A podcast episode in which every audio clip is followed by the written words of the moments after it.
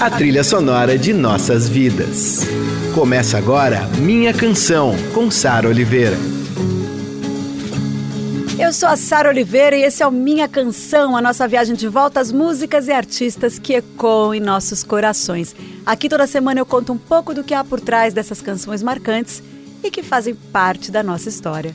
Por que a gente se identifica tanto com elas? Quando essa música acaba virando nossa?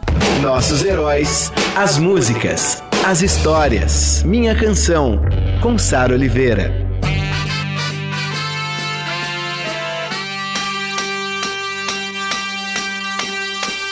I was alone, I took a ride, I didn't know what I would find there. Bem-vindos de volta à nossa série de quatro programas sobre os Beatles.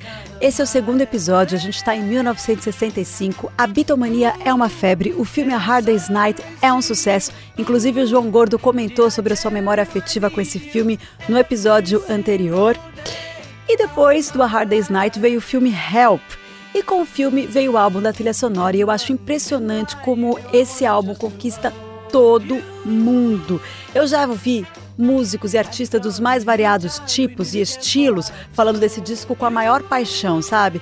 Ouve só o que o Samuel Rosa do Skank, um dos maiores fãs de Beatles que eu conheço, fala sobre esse álbum. Eu fico sempre nessa hora pensando no primeiro contato né, que eu tive com a música dos Beatles e foi exatamente através do disco Help que era um disco que meu pai tinha numa versão até rara, porque foi uma versão é, só lançada no Brasil. O primeiro, o lado A, né, desse long play, era meio que universal. Foi lançado é, igualzinho em todos os, todos os lugares do mundo, mas os, o lado B no Brasil, talvez por uma confusão da gravadora aqui no Brasil da EMI, é, ele era, ele mesclava alguns singles da época, mas ele era um pouco diferente do lado B do disco lançado em, na Inglaterra e nos Estados Unidos, o que tornou esse disco muito raro e que me deu um remorso tremendo no dia que eu voltando da casa de um amigo trombei num muro e acabei quebrando o disco. Mas essa altura, é, o disco era do meu pai, ele já não se importava tanto, eu já era muito mais fã dos Beatles do que ele. Doeu mais, muito mais em mim do que nele. Mas enfim, e aí eu comecei voluntariamente a ir às lojas de disco procurar uh, né, os discos dos Beatles e tal. Mas o Help é o disco mais marcante para mim, é o primeiro contato que eu tive com eles, com os Fab Four. E eu acho que Beatles para mim é como Bíblia para padre. Eu acho que mesmo não gostando, todo mundo deve saber, deve entender e ver o que tem lá, porque é uma grande escola, né? Então eu ficaria com essa música com no, o disco em si todo é muito. Eu me lembro de tudo, várias canções eu sei tocar, sei cantar, mas a música Help foi muito marcante também pelo filme, né? Pela história do filme que a gente via quando, quando era garoto. É, eu acho que eu ficaria com a música Help, que é uma melodia lindíssima do, do, do Lennon, interpretada por ele, inclusive, e, e, com os vocais do, do Paul e do George. Vou de Help, Sarinha. Bota aí pra gente. Help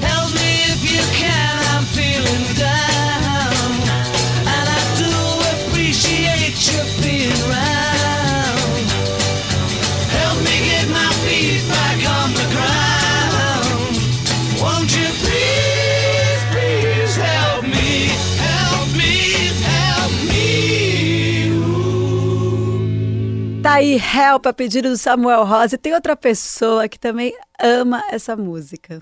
Sou Chloe. É a Chloe, minha filha. Oi, filha. Eu amo Help. Por que, que você ama? Porque um dia quando eu vi Help, eu amei. É?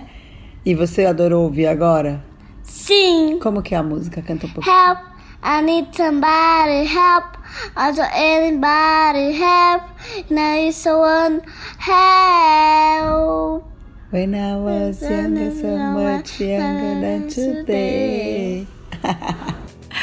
Bom, help já aponta uma mudança nas composições e nas letras do John Lennon. Se antes as canções falavam de amor de forma simples ou direta ou carregada de duplos sentidos, em Help ele confessa suas inseguranças, a ansiedade e a nostalgia pelo tempo antes da fama. Tem um detalhe curioso sobre essa letra que eu vou contar aqui para vocês. Uma jornalista chamada Maureen Cleave sugeriu ao John Lennon que ele tentasse usar as palavras com mais de uma sílaba. E ele fez caber em Help os termos self-assured, que significa autoconfiante, appreciate, que significa apreciar, e até independence, independência. Uma palavra com um total de cinco sílabas. Figura. Esse caso está no livro The Beatles, As Histórias por Trás de Todas as Canções, um livro que eu recomendo fortíssimo, que ajudou bastante a gente fazer o roteiro aqui. A Ana Paula Anderson, a roteirista do programa.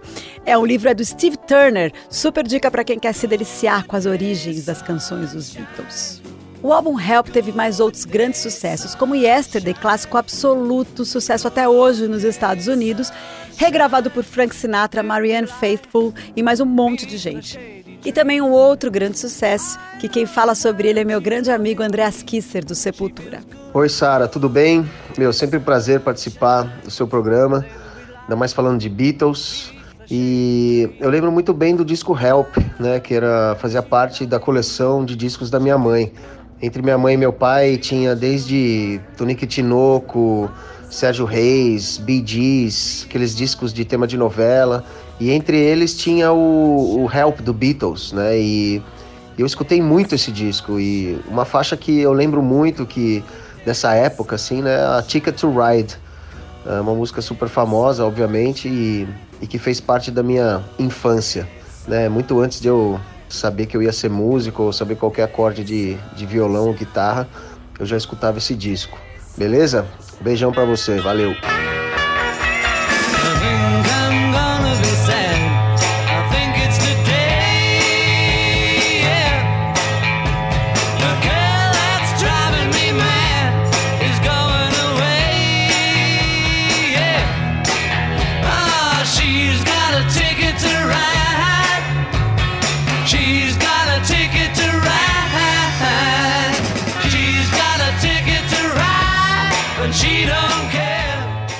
To Ride, uma música que eu ouvi muito na minha infância e na minha adolescência, porque é a preferida do meu pai. Outro dia a gente estava até conversando sobre isso.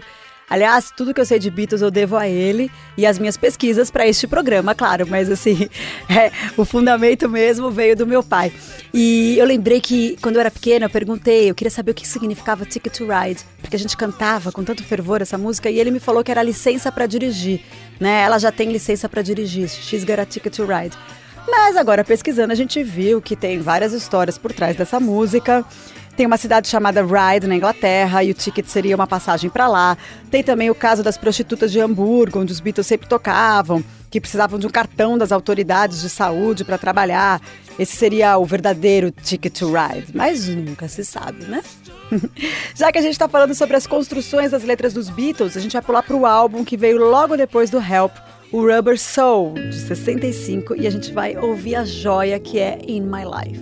And these memories lose their meaning when I think of love as something new. Though I know I'll never lose affection for people and things that went before. I know I'll often stop and think about them.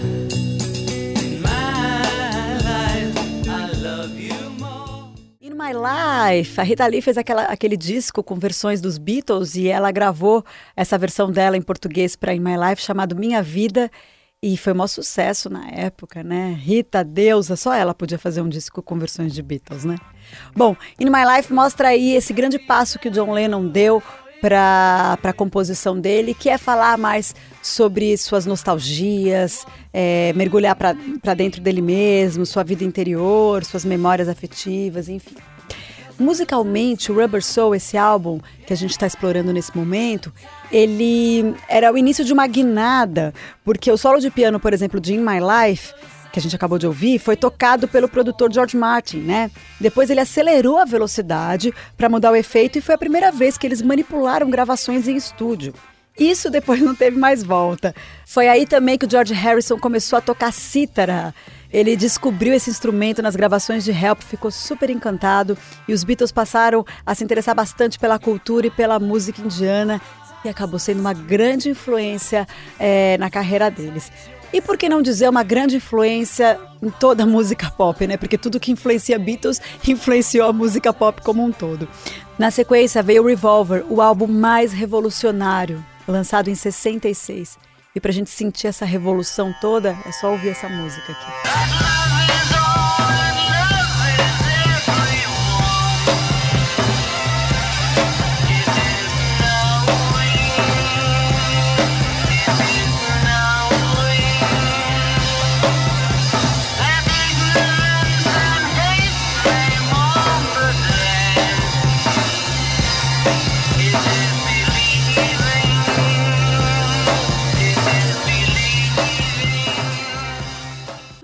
Never Knows, essa canção imensa que deixa a gente sem ar a ouvir, maravilhosa e que influenciou tanta gente, né? Aliás, o álbum Revolver todo influenciou, é, mútua influência entre Beatles e Beach Boys e depois influenciou Chemical Brothers, Radiohead, todo mundo que gosta de música sabe da importância desse álbum.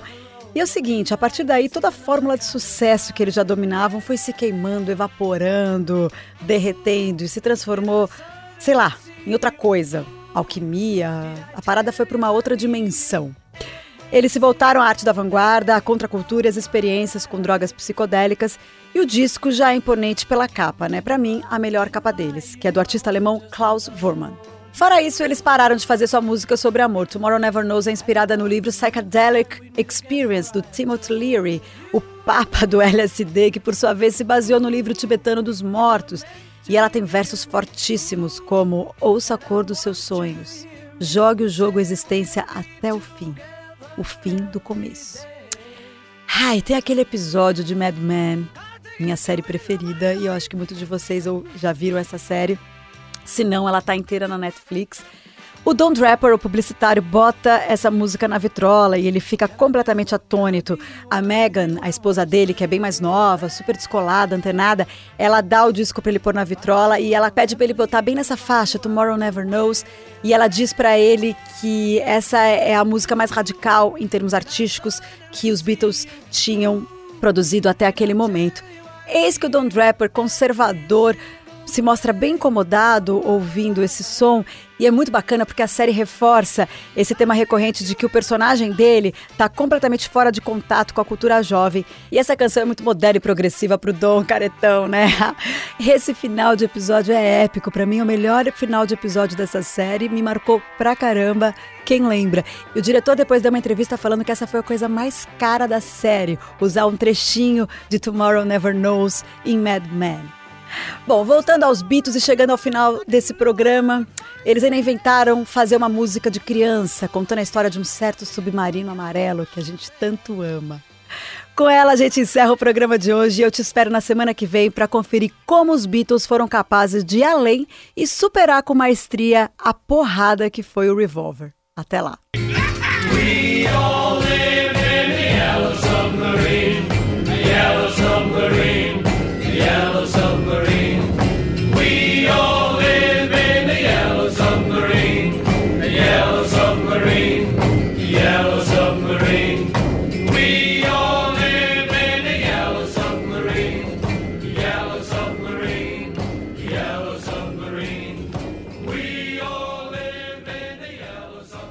Você ouviu Minha Canção, com Sara Oliveira.